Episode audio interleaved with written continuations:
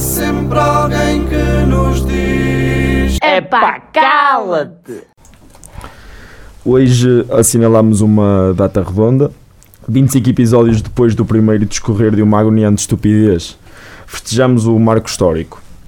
Eu o que acabei de preferir era declarado caso estivéssemos na posição de dois seres que exercem a respiração, que é uma dádiva concedida ao acaso, e que não nutrissem vergonha alheia ou que enaltecessem, de certo modo, o que destrinçaram ao longo destes meses. Connosco, este tipo de situações eh, redundam num ato que, prescreveu, que pelos vistos é uma, uma palavra que está na voga, ao que parece, desde o, o prólogo. Exatamente, companheiro de tela. E só para os nossos ouvintes perceberem o desprezo e o embaraço que destilo, eu nem sequer me atrevo a preferir o teu nome. Também acho que não, não é muito necessário. Primeiro, permite-me só colmar a brecha que tu abriste, ao não, não cumprimentar o nosso convidado especial, docente Fábio. Seja bem-vindo, professor. Das muitas palavras que expeliste da tua boca para fora, Romão, confesso que ouvi pouco ou nada. No entanto, o tal vocábulo que esta berra captou a minha atenção e despertou algo junto do meu interior. Peço-lhe um comentário, professor, à notícia que, que visa a operação do Marquês e a José Sócrates e pergunto ainda se considera ser um assunto que jamais prescreverá. Muito bem. Bom, eh, primeiro acho que urge aqui fazer uma errata que é. ehm, vocês deviam mudar o nome deste episódio para episódio nada especial, não é? Porque eu estou aqui, tanta gente interessante para, con- para, para conversar e, e vocês chamaram. Eh, bo- bom, eh, Sócrates tem vindo ao longo do tempo marcar, eh, vindo a marcar certas palavras, expressões. Há uns anos estava na moda a expressão narrativa, ele dizia defendia-se sempre que, enfim, essas narrativas que andam para aí dizer que eu sou corrupto e parece que agora toda a gente fala em prescrever, não é? E segundo aquilo que li num, num jornal, isto pode durar até 2036, não é? Entre recursos, portanto, é uma novela mexicana que vai durar muito e que hum, confesso que o meu principal medo é que nós no final todos percamos, porque não, se calhar não vamos ficar a saber que se- o que é que eram as fotocópias, é aquele- Mas acho o que, que eu gosto. essa, é? essa expressão que usou novela mexicana, não, acho que não havia forma de escrever melhor. Não havia. É porque vamos, vamos saber e no final eles se calhar são irmãos. Eu, eu tenho que dizer aqui, eu já contei isso muitas vezes e diverti-me muito.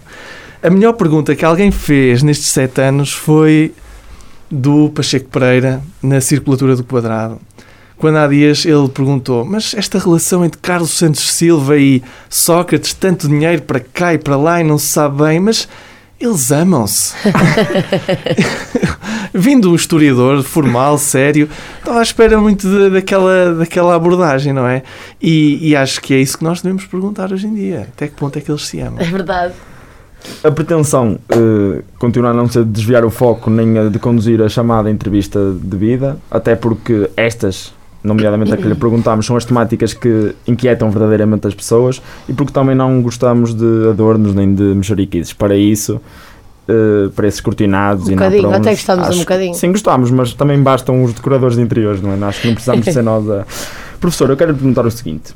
Longe para, para o ano de 1959 e a militar- militarização per- perpetrada pela Revolução Cubana, levada a cabo por Fidel Castro, como bem sabe. A dinastia sem classes, este termo fui eu que o, que o conduzi para, para o guião e fui eu que o arranjei, portanto espero como o gado. Hum, Fantástico. findou e os Castro surgem fora da cena política finalmente. Eu queria lhe perguntar se se sente aliviado com esta notícia. Muito, aliás, eh, acordo várias vezes durante a noite a pensar nisso, o que é que vai acontecer com Cuba e na minha qualidade de especialista em assuntos comunistas, bom, é, é, é impressionante nós termos uma família no poder eh, que não se chama Salgado desde, desde tão, tão, tão- tanto tempo, não é? Desde 59, não é? Vocês disseram. Exato. Uh, parece que o que é engraçado é que parece que Cuba agora vai, vai, vai optar por um caminho diferente. Não sei se vocês leram isso, mas parece que eles vão, sendo um país comunista, abrir-se à, à iniciativa privada e, e receber empresas. Estou muito curioso para isso, para saber como é que isso vai acontecer. Sendo um, um, um país profundamente comunista e nós sabemos como é que esse tipo de regimes eh, lida com, com a iniciativa privada, etc. Já, já pensou como é que se podem chamar os gulags cubanos? Eh, Um nome assim engraçadito. Não sei, Cuba Livre, não sei. Pode ser assim uma. Talvez um- uma, é uma, coisa, uma coisa engraçada, Sim, não sei. Sim, sim, sim. É, porque no fundo um gulag é também uma espécie de liberdade, ao contrário, não é?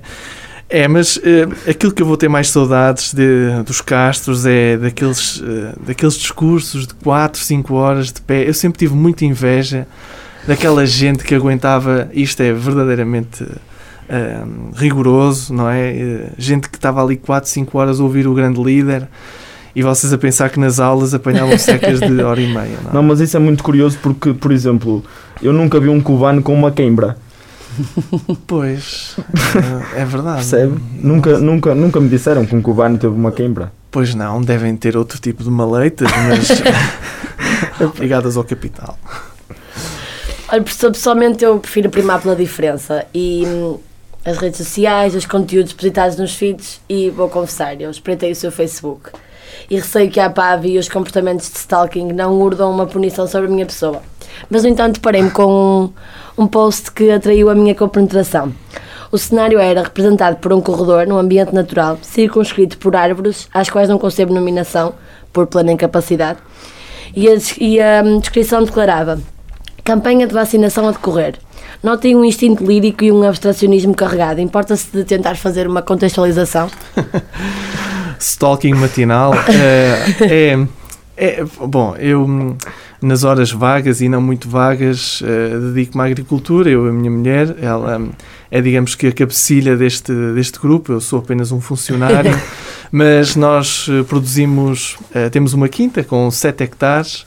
Onde temos maçãs, peras, essencialmente. E, e eu passo muito tempo lá, eh, sobretudo a partir agora da, da primavera, não é? Com tratamentos e, e enfim, é, é um mundo muito diferente deste que nós nos encontramos, não é? Até porque a, a malta não diz produtos, diz produtos, a malta não diz pulverização, diz provisação. E eu, pronto, como estamos em reino da comunicação, acabo sempre a divertir-me com isso. Agora, eu depois na internet faço assim um- umas piadas, mas que, por exemplo, a minha mulher se calhar não tem assim tanta piada, ela está farta.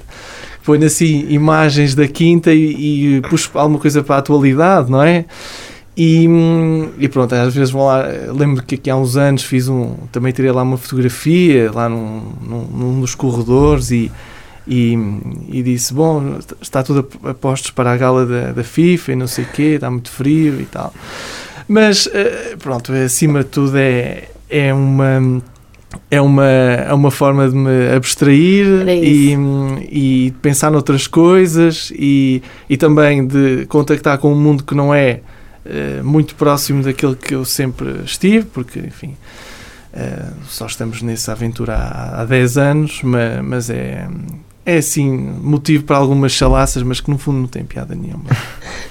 Professor, olha, eu através da, da Beatriz, eu também renunciei, renunciei aos tópicos que cobrem o panorama da atualidade portuguesa e também realizei um Ah. scroll na sua página pessoal de, de Facebook.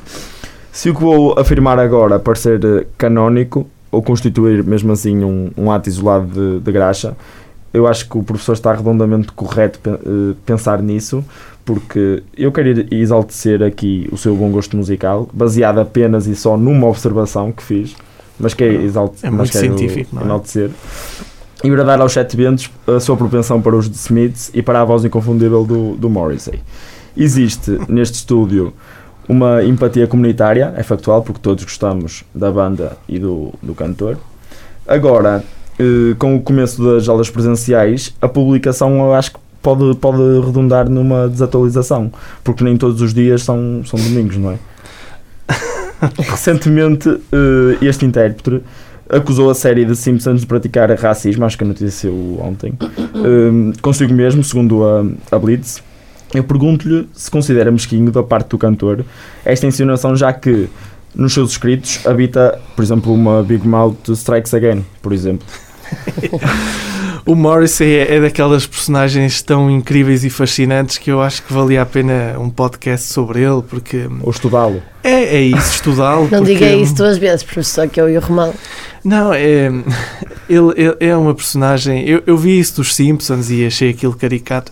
Enfim, eh, segundo eu aquilo que eu li, foi o manager dele. Portanto, eu não sei até que ponto ele. Imagino que sim, que há ali uma. um- que combinaram, etc.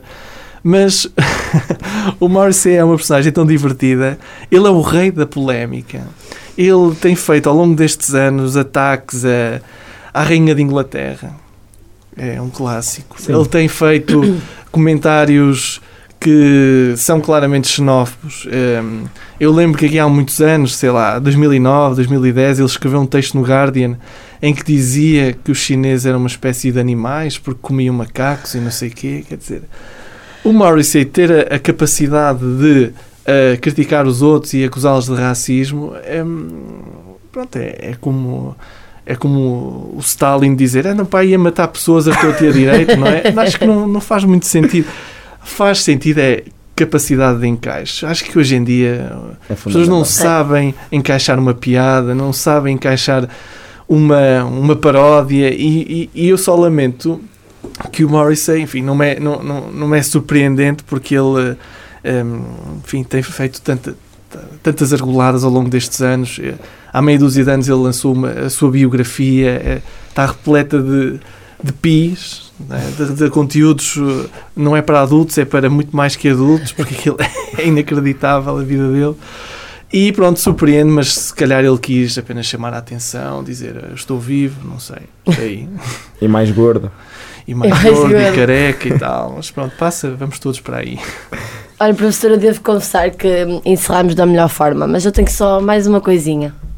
Professor, o que dizem os seus olhos? Eu odeio essa pergunta.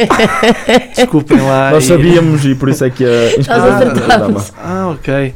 Nós Bom, sabíamos, porque já nos tinha dito numa aula, por isso Ah, é sim? que, sim, por isso é que Pensei nós nos que- lembramos. Pensei que só dizia lá em casa. É que ainda por cima eu vejo isso às vezes. Sim. Nós várias anões. vezes. Vari- várias vezes sou obrigado a ver porque não, não, não, não sou o dono do comando em casa e pronto, é uma luta que estou a tentar. É, mas o- os meus olhos o que é que dizem? Dizem isso, que essa pergunta tão estafada e tão repetitiva, eh, pronto, não quer dizer nada. É uma pergunta bonita para, Para encerrar. Uh, se calhar ele foi um visionário, porque nós hoje em dia o que conseguimos ver são os olhos, não é? E se as pessoas estão a rir ou a chorar, Claro. quando muito conseguimos ver através dos olhos. Mas, uh, mas pronto, alguém que lhe pergunte a ele o que é que dizem os olhos dele, que eu gostava de saber. Professora, só, só mesmo para enterrar, para enterrar não, para terminar, digo, É isso, é isso. mas para enterrar também já, acho que já enterramos aqui no programa. Mas para, para terminar, pergunto-lhe uma mensagem que queira deixar às pessoas, que, às 10 pessoas que nos ouvem. 10 já estás a dizer muito, Romão. Uma mensagem. Uma mensagem assim, não é assim, não, vou, não lhe vou pedir uma mensagem de paz porque já, também já, já passou a Páscoa, mas uma mensagem de esperança, de esperança também não, uma mensagem, uma mensagem, professor, Uma mensagem. uma Eh, mensagem só.